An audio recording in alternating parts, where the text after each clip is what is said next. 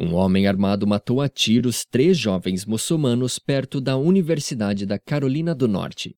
Craig Stephen Hicks, de 46 anos, de Chapel Hill, foi preso e acusado por três homicídios em primeiro grau.